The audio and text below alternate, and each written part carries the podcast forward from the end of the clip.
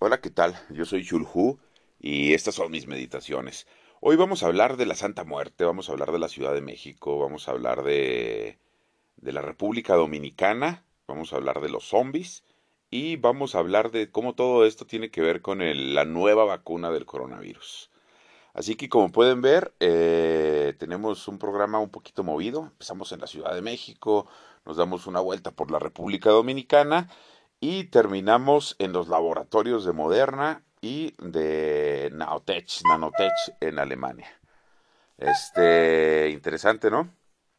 Vamos a comenzar. Les voy a platicar que, bueno, ya les he dicho, ¿no? Que por alguna razón me ha tocado trabajar mucho en la Ciudad de México. Hubo una época, probablemente cinco años, en los que por lo menos un par de veces a la semana, si no es que tres, agarraba invariablemente el avión del, del lunes a las, creo que es a las 7 de la mañana, y luego me regresaba el viernes en el último avión, creo que llegaba aquí como a las 8 de la noche. Eh, estos dos vuelos son de Aeroméxico, que por lo menos en aquel tiempo era la única aerolínea que te pedía, que te podía, en la que podías viajar cuando utilizabas ciertas agencias de viajes. Ciertas agencias de viajes corporativas, entonces pues solo se podía uno mover en Aeroméxico. La peculiaridad de estos dos vuelos es que de Chihuahua para la Ciudad de México, los lunes en la mañana, pues el vuelo va lleno de políticos, va lleno de empresarios y va lleno de ingenieros. Ingenieros de diferentes empresas de aquí de la, del estado de Chihuahua, de la ciudad de Chihuahua, que van a la Ciudad de México a hacer labor de ventas, a hacer labor de capacitación, o van a Guadalajara, van a Monterrey. eh, eh, ¿qué más? Los políticos también muy importantes. Yo que trabajaba también por una empresa local, pues siempre éramos un par de compañeros los que agarrábamos el avión el lunes, ya sea para detenernos en la Ciudad de México o para ir a algún otro lugar de México o de Latinoamérica, ¿no? Eh, y de regreso, pues era igual, también era todos, era un avión totalmente corporativo, pareciera que fuera un charter corporativo de los empresarios de aquí de Chihuahua. Y había algunas empresas muy interesantes, ¿eh? No voy a decir nombres, pero una empresa local yo me acuerdo que al principio subía tres ingenieros y a los cuatro años ya ocupaba casi la tercera parte del avión, en pura gente que estaba capacitando en un montón de lugares de, pues de México y de Latinoamérica. Una empresa muy interesante del, del sector de la importación y del comercio de productos electrónicos aquí en la ciudad de Chihuahua. Bueno, eh, ¿qué les estaba diciendo? Les estaba platicando de todas las épocas que he pasado en la Ciudad de México. Y hubo una época, yo decidía quedarme por diferentes lugares de la Ciudad de México, me lo permitía el trabajo. Eh, entonces decidí, por ejemplo, durante un año completo me estuve hos- hospedando en, eh, en el Camino Real, que está, creo que en Polanco. Sí, el Camino Real de Polanco, me estuve hospedando ahí probablemente por un año. Y luego otra vez me estuve hospedando en el Intercontinental, que está enfrente del Auditorio Nacional, y ahí me estuve hospedando también, como unos tres o cuatro meses. De ese lugar me gustaba, que ahí donde se hospedan pilotos y aeromosas de aerolíneas internacionales. Entonces, pues los ba- el bar en la hora feliz se ponía muy a gusto, ¿no? Ahí con personas de todo el mundo, muy cosmopolita el ambiente. Atención, chicas, si quieren ligar a un extranjero, espérense a que se abra la temporada de ventas internacionales y láncense a los hoteles estos business class, ¿eh? Sea, te lanzas a un Holiday Inn Express, a un Marriott, a estos hoteles que son business class y te vas a encontrar un montón de vendedores o ejecutivos de ventas o ingenieros de campo o vendedoras que están solos, que viven en la carretera y que pues a veces no tienen a nadie. Y su único consuelo es bajarse a la hora feliz, a echarse un drink mientras están enviando las cotizaciones o sus reportes de ventas o subiendo cosas a Salesforce. Entonces, yo tengo un par de amigas que les recomendé irse a ligar ahí a, a gringos y luego, luego se casaron y se fueron, ¿eh? Es una muy buena opción. Y si están en la Ciudad de México, pues hasta se ligan un piloto o una aeromoza. Aunque bueno, las aeromosas han venido mucho a menos en los últimos años. Lo cual me puede mucho, ¿no? Pero bueno, no vamos a hablar de eso. Este, ¿qué más? ¿Con qué continuamos? Bueno, pues hubo una época en la que decidí quedarme en el centro histórico de la Ciudad de México. Estuve quedándome a contraesquina de la Catedral de la Ciudad de México. Yo creo que estuve por ahí unos nueve meses en ese hotel. como les digo, yendo todos los lunes y regresando entre viernes y sábado, dependiendo de cómo se pusiera el trabajo. A veces había semanas en las que se tenía que quedar uno hasta el viernes, a veces hasta el sábado, pero sí me daba oportunidad de conocer mucho las zonas en las que yo me quedaba. Algunas de las, de las piezas que me parecen que son imprescindibles conocer cuando está cerca del Zócalo de la Ciudad de México, además de lo evidente que es la Catedral, el Palacio Nacional, eh, el museo, creo que se llama el Museo del Templo Mayor, el que está ahí a un lado, digamos que eso es lo que salta a la vista. Pero hay un par de tesoritos ocultos que casi nadie queremos ver, o que no son tan importantes como los demás. Ahí a contraesquina también de, de la Catedral Metropolitana de la Ciudad de México está el edificio del Monte de Piedad que de verdad la arquitectura de ese edificio vale un montón la pena. Luego enfrente de ese edificio antes estaba un Holiday Inn Express. Ahora le cambiaron el nombre, yo creo que bajaron, bajó la calidad del, del servicio. La verdad es que era un hotel, un edificio viejo, con falta de mantenimiento, aunque tampoco estaba muy por debajo de los estándares internacionales, pero seguramente les, les quitaron el reconocimiento de poder pertenecer a la cadena Holiday Inn. En lo personal, a mí me gustaba mucho este hotel porque tenía una terraza, una terraza donde desayunabas y podías ver todo eh, el zócalo de la Ciudad de México. Podías ver Palacio Nacional, el zócalo, como le digo, el edificio de del Monte de Piedad, más cerca está, ahí cerca está la Plaza de Santo Domingo, donde es posible comprar títulos de licenciado, ingeniero, doctor, etcétera, etcétera. Es la razón de la que yo pienso que nadie debe de utilizar su título. Porque cuando tú tienes un título y dices, yo soy licenciado, necesitas decirlo, porque mira, si eres buen licenciado, no necesitas anunciarte. Y si eres mal licenciado, ni aunque te anuncies. No sé por qué, por ejemplo, médicos y abogados están traumados con el título. Entiendo un poco más a los médicos porque es un título difícil de conseguir. Pero los abogados, y se ponen necios a que les digan licenciados. Es como una, una manera de cuidar su materia de trabajo, ¿no? De mitificarla. Decir, nadie puede tocar mi materia de trabajo, poder este elevarla al nivel de los pilotos o al nivel de los médicos, ¿no? Tratando, no sé si de ser respetados o tratar de rascar un poquito ahí de respeto de la sociedad. Sabemos que en general no tienen muchos, no tienen mucho respeto. Pero bueno, no estábamos hablando de los abogados, aunque me encanta hablar mal de los abogados. También hablamos mal de los abogados el día que hablamos de Francia, ¿no? Y de la Carta de los Derechos del Hombre. Regreses a ese programa, eso está interesante. Ese, ese capítulo está interesante. Bueno, también está el Gran Hotel de la Ciudad de México. Está increíble. Es un hotel que tardaron un tiempo en restaurar. Está en la contraesquina, pudiéramos decir, de donde está Templo Mayor. Ahí es, ahí en ese, en ese rincón eh, está el Gran Hotel de la Ciudad de México. Tiene un estilo art deco que me parece súper bonito. Tiene unos de esos ascensores enjaulados. Tiene una cúpula también enorme que definitivamente vale, vale muchísimo la pena ver, ¿no? El Gran Hotel de la Ciudad de México. Creo que ganó hasta una bienal de restauración arquitectónica y toda la onda, ¿eh? O sea, de verdad vale mucho la pena.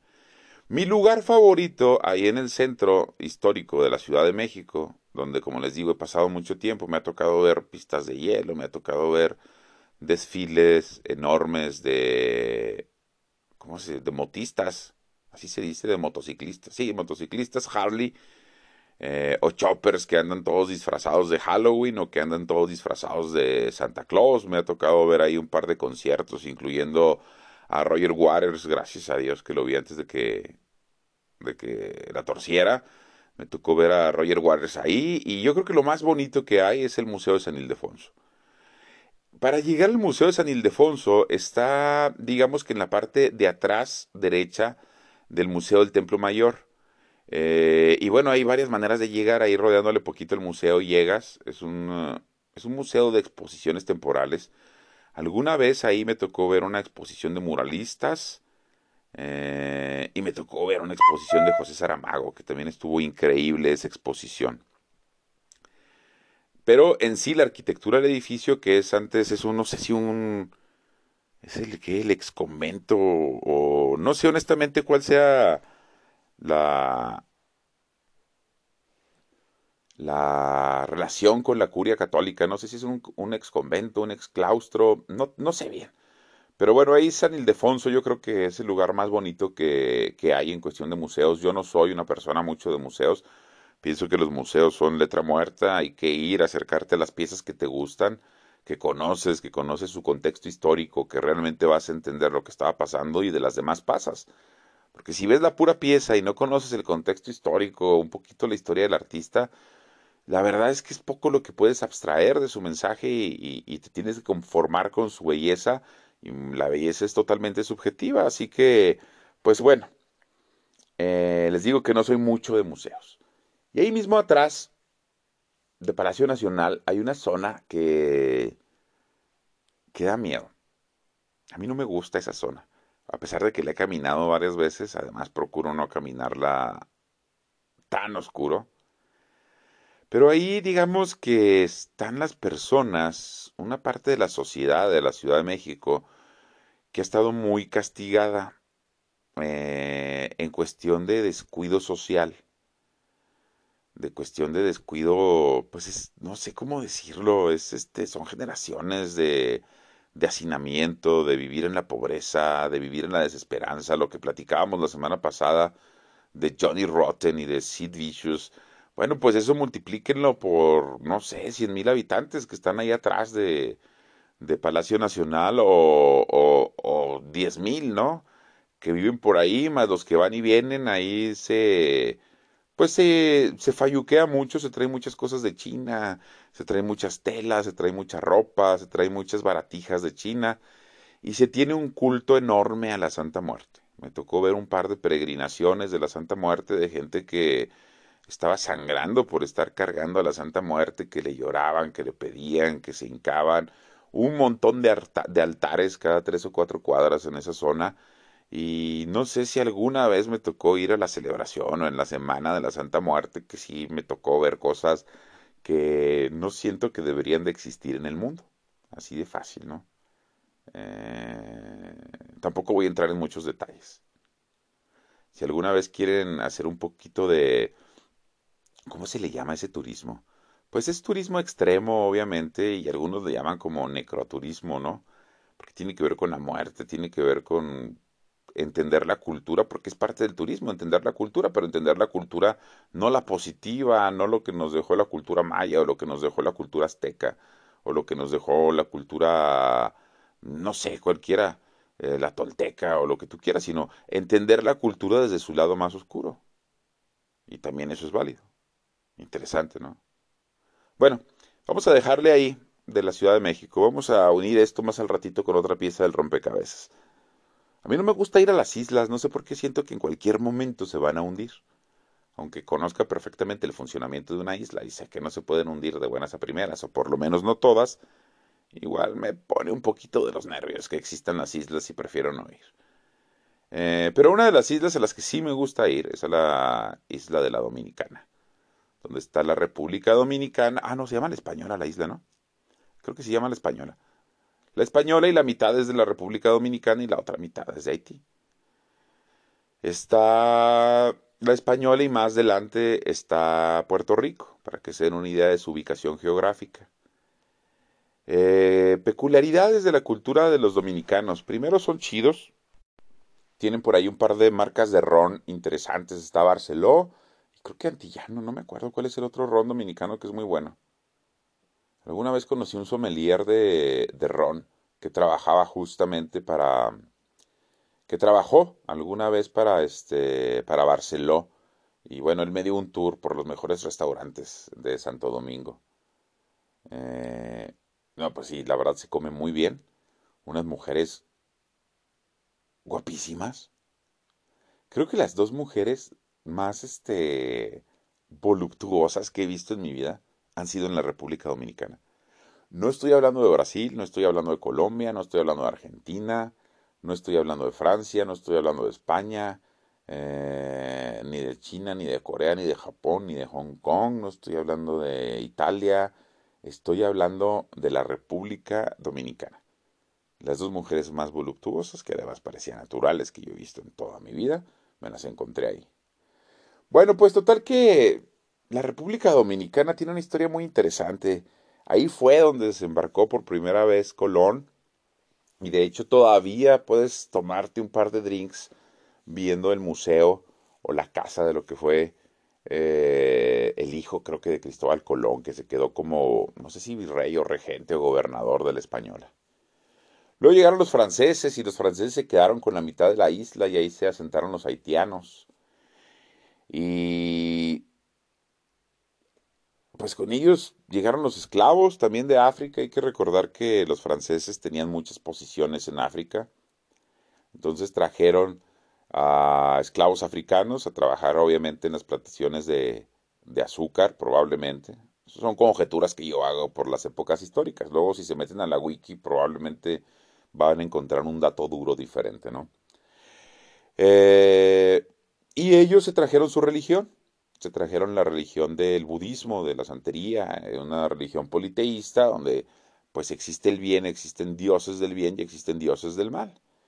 Y pues hay que saber a quién le rezas. Y existen dioses que son el yin y el yang completos, o sea, que tienen su parte positiva y su parte negativa, ¿no? Y para que esto no fuera visto mal por los, por los, este, por los franceses, pues todas estas reliquias, todos estos objetos y símbolos fueron disfrazados o escondidos dentro de figuras religiosas católicas. Eh, y es donde nace la santería. Viene como vudú y se convierte en santería cuando agarras un demonio como una ganga y lo metes en, eh, en la estatua o en la figurita de, ¿cómo se llama? De San Judas Tadeo, porque Naganga se supone que es uno de los demonios más poderosos para la cultura budista. Lo metes dentro de la figura de San Judas Tadeo, nace la santería, tú le sigues llamando Onaganga cuando estás en privado o eh, San Judas cuando estás en público. En público la gente piensa que eres católico, pero tú sigues practicando tu religión africana. Y bueno, pues ahí están los muñecos de vudú, que algunos creen que funcionan, algunos creen que no. Honestamente no lo sé. Es una isla muy rara, ¿no? Que nos demuestra muchas cosas.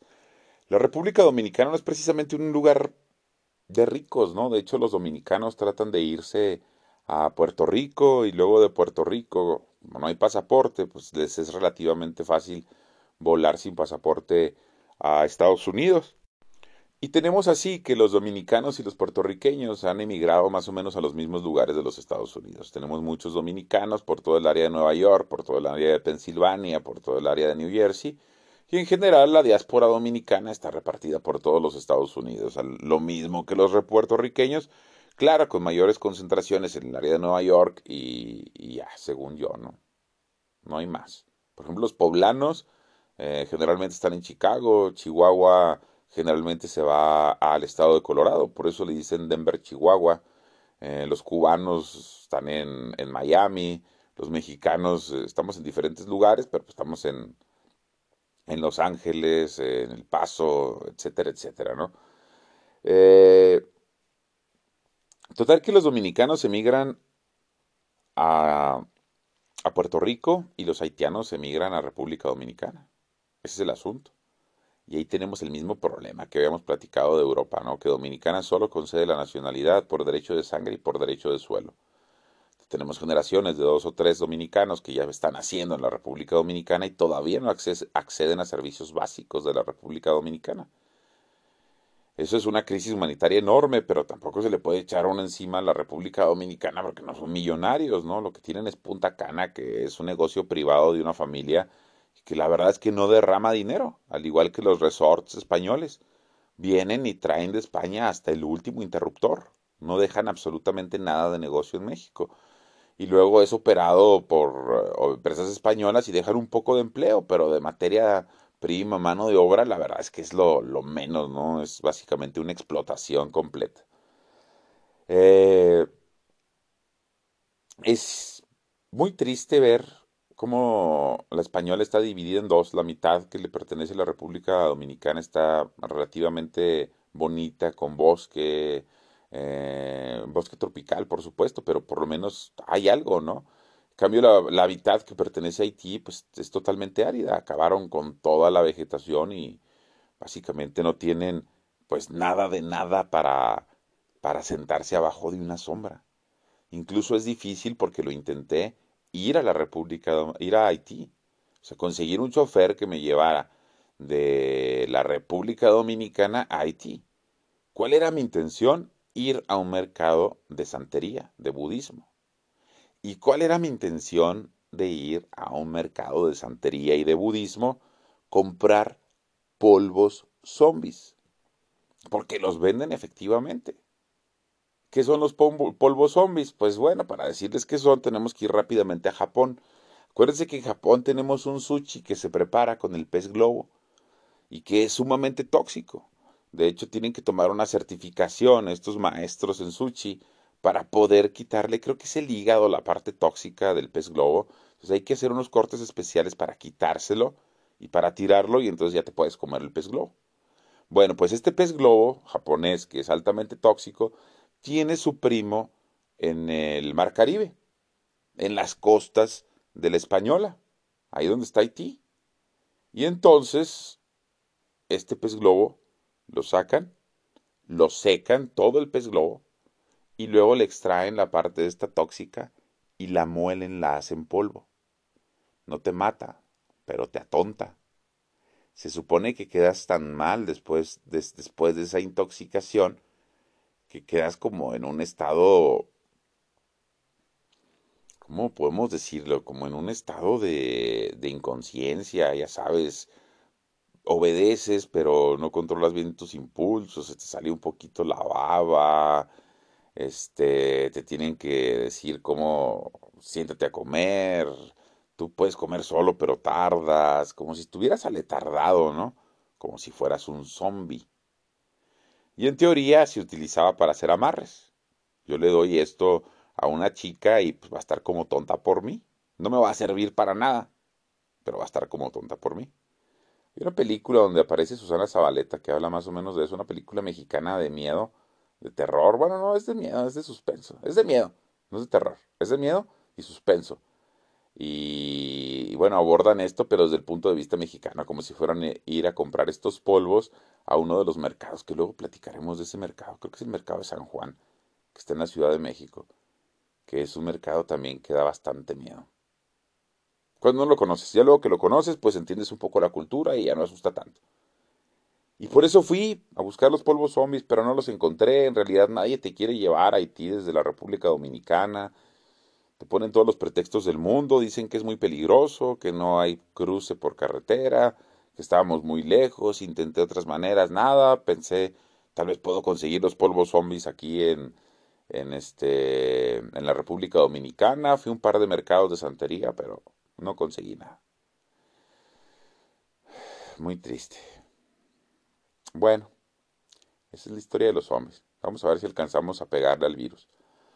Un virus básicamente es una secuencia de ADN o una secuencia de ARN, que, digamos que es como la mitad de un ADN, este, cubierta por proteína o por grasas, para que no le pegue el aire y no se muera, ¿no? Son muy susceptibles, a ser dañados. Es la razón de la que dicen que, el, que, por ejemplo, que el virus este se muere con luz ultravioleta, porque la luz ultravioleta tiene un ancho de onda que está calibrado para destruir las uniones eh, entre las moléculas que forman el ADN o el ARN. Es la razón de que la luz ultravioleta también nos dé cáncer. Destruyes las uniones de las proteínas que forman el ácido desoxirribonucleico o el RNA y entonces pues matas al virus, ¿no? El asunto del RNA, bueno, tenemos el virus que les digo es una proteína, perdón, es una, es una secuencia de ADN o de RNA que tiene las instrucciones precisas para infectar una célula y replicarse allá dentro de esa célula y luego cuando tenga muchas réplicas reventar esa célula y esparcirse por todo el cuerpo y repetir ese proceso. ¿Cuál es el, el objetivo del virus? Sobrevivir como todos, ¿no? No tiene ningún otro objetivo que seguir existiendo. Eh, las vacunas tradicionales generalmente toman una muestra de ese virus atontado o una muestra muy pequeña de ese virus y lo introducen a nuestro sistema inmune. Y entonces nuestro sistema inmune reconoce esa amenaza y desarrolla anticuerpos específicos para esa amenaza, antes de que se pueda multiplicar. Esa es la razón de que es importante la carga viral. Es la razón de utilizar mascarilla, porque si alguien está enfermo, pero tiene mascarilla, cuando te estornuda, este, vas a recibir tan poquito mm, carga viral, tan poquitos virus, tan poquitas copias del virus, que en algunos casos puede servir como vacunación y en, en algunos otros casos puede servir para que no te dé tan grave la enfermedad del coronavirus. Eso es la importancia de la carga viral y de utilizar la mascarilla. ¿Para qué? Para expeler menos y para respirar menos. ¿Estás al 100% a salvo? No. Pero pues puede ser que desarrolles la inmunidad de rebaño. hay estudios que apuntan en ese sentido. Eh, y lo pueden encontrar buscando las palabras claves de carga viral coronavirus. Y ahí les explican más o menos por qué con menos virus se enferma uno menos. Vamos por 26 minutos. no lo puedo creer. Bueno, entonces tenemos el RNA y el asunto es que ahorita casi todas las vacunas, la Sputnik, eh, la de Johnson, son de este tipo de vacunas, son vacunas que son carga viral reducida o que son virus atontados. Pero tenemos dos vacunas, o tres.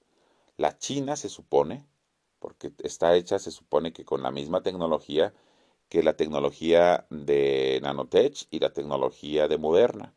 Estas dos empresas son empresas muy pequeñas que tienen no más de 800 empleados y que solamente desarrollan un tipo de producto o que nada más, de hecho este es su primer producto para las dos empresas, tanto para Moderna como para Naotech o Nanotech, este es su primer producto. Ellos han estado en una startup, así como Facebook, así como Twitter, tratando de encontrar la manera de editar el RNA.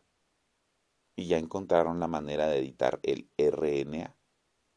Esas dos vacunas tienen una tecnología de edición genómica, por decirlo de alguna manera, aunque lo único que hacen es modificar el RNA. ¿Cómo funciona esto y por qué yo le tengo tanta confianza a la vacuna? Eh, ya sabemos que se llama coronavirus, se llama coronavirus porque tiene estos pequeños picos, estas coronas. Bueno, esas coronas se deben de acoplar con una parte que está en nuestras células de sangre. Por eso se dice que es más común que le dé a las personas con sangre A positivo, porque tienen una proteína que las hace A positiva y que las hace ideal para acoplarse con la corona del coronavirus. ¿Me explico? Entonces ya se acoplan y es entonces que el coronavirus puede entregar su carga viral a la célula, a la célula de sangre. Y es entonces que se distribuye por todo el cuerpo. Pero, ¿qué pasa si nosotros investigamos el ARNA e inventamos una RNA después de secuenciar la, ahora sí, secuenciar la secuencia eh, genómica del virus, decir, bueno, si nosotros inundamos eh, la sangre con esta proteína, cuando llegue el virus a quererse acoplar, no se va a poder acoplar, porque los receptores de las células del cuerpo ya están ocupadas por una célula que inventaron estas empresas. ¿Me explico? El ARNA tiene instrucciones para construir proteínas, por ejemplo. Entonces este ARNA entra a tu cuerpo con las instrucciones para construir la proteína, la proteína se construye, se adhiere a las paredes de la célula de la sangre, llega el coronavirus y como ya está adherida, pues entonces ya no se le puede adherir y no se puede replicar. Y es entonces cuando estás vacunado, porque no va a poder ese... Esa es mi hora de la alarma llevamos en 29 minutos, este, para que no pueda acoplarse ese virus a ninguna célula del cuerpo. Esto es revolucionario, es la primera vez que vamos a utilizar esta tecnología. ¿Tiene la posibilidad de convertirnos en zombie? De momento no. Podemos decirlo que esto es como el proyecto Manhattan. Acabamos de descubrir el poder atómico. Acabamos de, ser, de estar entendidos de que podemos editar el RNA en algún momento, tal, también tal vez el, el DNA a un nivel tan, tan preciso en el estado del arte, tan avanzado, que podamos controlar cuál es el resultado de esa manipulación. Y por ahí van todas las investigaciones que apuntan al tratamiento de enfermedades degenerativas o enfermedades crónicas, como pudiera ser el cáncer, ¿no? A tratar de modificar cosas como el RNA, inyectarlo y despertar a las células que no atacan al cáncer o a las células que están destruyendo el tejido cerebral o a las células que están destruyendo o están atacando eh, el sistema nervioso. Esto sirve para un montón de enfermedades autoinmunes. ¿Dónde estamos? Pues acaban de abrir la puerta dos empresas, Moderna y Nanotech, de Alemania. Ellos están abriendo la puerta y es como un niño que acaba de nacer. ¿Qué va a hacer cuando crezca? Pues no sabemos si va a ser abogado o ingeniero. Esperemos que sea ingeniero, para que no sea una persona ociosa, que agregue valor a la sociedad. Y si es un ingeniero, pues vamos a ver lo mismo que vimos con energía atómica. Empezamos con la bomba atómica y luego le vemos aplicaciones civiles y le vemos aplicaciones médicas y le vemos un montón de aplicaciones por todos lados. Esperemos que no pase al revés, que esta tecnología eh, de edición genómica o de edición del ARN nos permita curar enfermedades y no hacer super, super soldados. Que ese es el lado negativo de la tecnología. No quiero decir que vaya a pasar. Quiero decir que lo van a intentar, que lo están intentando. Bueno, pues hasta aquí este programa de zombies, de coronavirus, de la República Dominicana y del centro histórico de la Ciudad de México. Yo soy Shulhu, me regreso al abismo, nos escuchamos en un par de días más y por favor, recomiéndenme aunque les pegue el feminismo.